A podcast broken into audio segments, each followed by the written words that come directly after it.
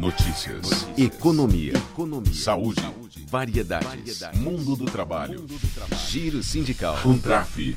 Olá, você que nos acompanha aqui nos canais de comunicação da Contraf CUT, eu sou o André Acarini. O nosso bate-papo de toda sexta-feira, Fatos da Semana, está de volta aqui no Contraficast para a gente fazer um giro, tanto pela categoria bancária quanto pelo que aconteceu no Brasil.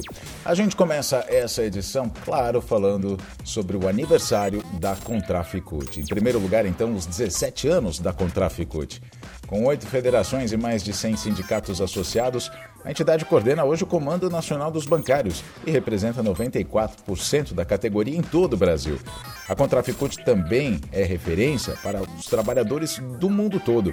É filiada à Uni Global Union, sindicato multinacional que representa 20 milhões de trabalhadores do setor de serviços e integra a, diretoria da Uniaméricas Finanças. Parabéns a todos que fizeram e fazem parte dessa história de luta da Contraficute. Banco do Brasil, 60,7% dos votos. Esse é o resultado preliminar que indica a vitória da candidata apoiada pela Contraficute, Kelly Quirino, para representar os trabalhadores no Conselho de Administração do banco, conforme as regras do edital. Os números finais vão ser divulgados pela Comissão Eleitoral somente no dia 8 de fevereiro. Em nota à apresentação dos resultados, Kelly disse estar grata a cada um e cada uma que participou desse processo e acolheu as propostas em cada local de trabalho onde ela esteve. A candidata recebeu no total 19.091 votos, larga diferença em relação ao segundo colocado, que recebeu 1.235 votos. Ao todo foram 91 candidatos.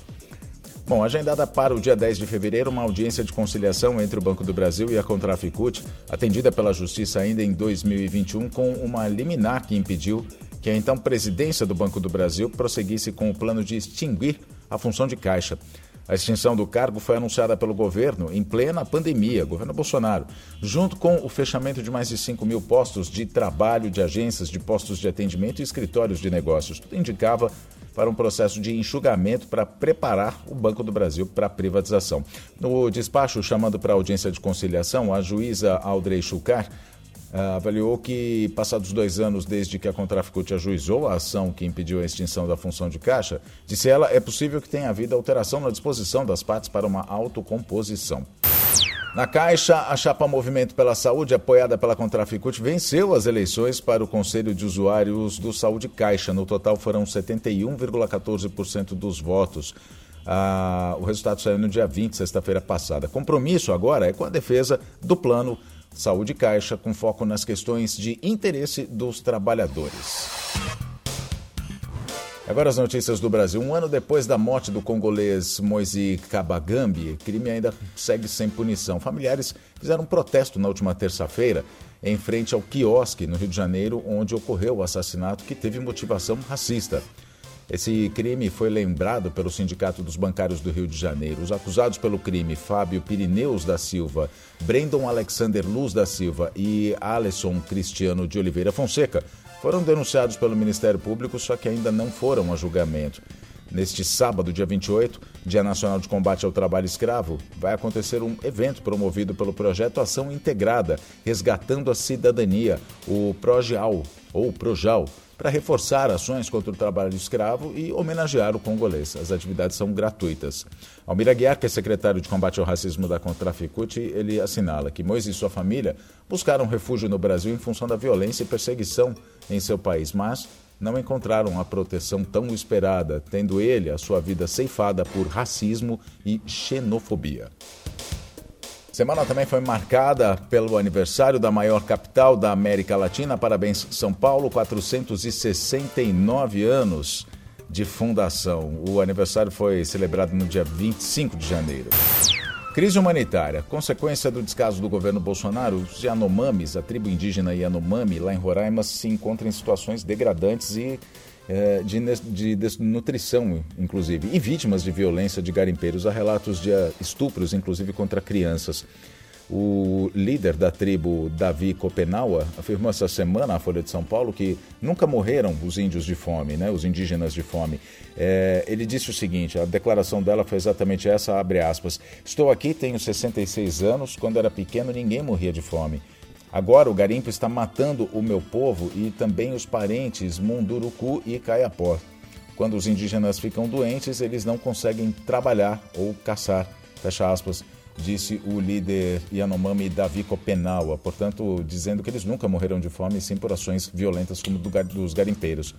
Esse caso veio à tona após a visita do presidente Lula no sábado passado para tomar providências em relação ao que especialistas já consideram como genocídio do governo Bolsonaro. Mortes marcam a tragédia, inclusive de crianças. O governo Bolsonaro chegou a ignorar 21 ofícios com pedidos de ajuda aos povos indígenas. Nova política de valorização do salário mínimo é urgente. A avaliação é do ministro do Trabalho, Luiz Marinho. Marinho propôs ao presidente Lula essa semana tanto a correção permanente da tabela do imposto de renda, cujas alíquotas devem ser definidas no segundo semestre, a partir da proposta de reforma tributária a ser feita pelo ministro da Fazenda, Fernando Haddad, tanto então a tabela do imposto de renda como a da política de valorização do salário mínimo foram propostas a Lula. Essas duas propostas garantem proteção social e contribuem para melhorar o poder aquisitivo dos aposentados, pensionistas, trabalhadores que ganham o piso nacional e ainda corrigem uma distorção. Os pobres pagam mais impostos do que os ricos. As centrais sindicais brasileiras ajuizaram nesta quarta-feira, dia 25, uma ação civil pública na oitava vara do trabalho de Brasília para garantir os direitos dos mais de 44 mil trabalhadores do Grupo Americanas em todo o país. Na ação, os dirigentes sindicais reivindicam também os direitos de outros milhares de trabalhadores que atualmente lutam na Justiça do Trabalho para receber seus créditos trabalhistas. Supremo Tribunal Federal vai julgar se saldo do FGTS vai ter correção com maior rentabilidade no mês de abril. A ação que contesta o uso da taxa de referência como índice que corrige o saldo do FGTS foi ajuizada em 2014. Se o Supremo decidir a favor dos trabalhadores, o valor pode chegar a 300 bilhões de reais em correção às contas do FGTS. E uma última notícia: economia. Governo Bolsonaro deixa 255 bilhões de reais 255 bilhões e 200 milhões, para ser mais exato, em despesas não pagas para serem pagas este ano pelo governo Lula.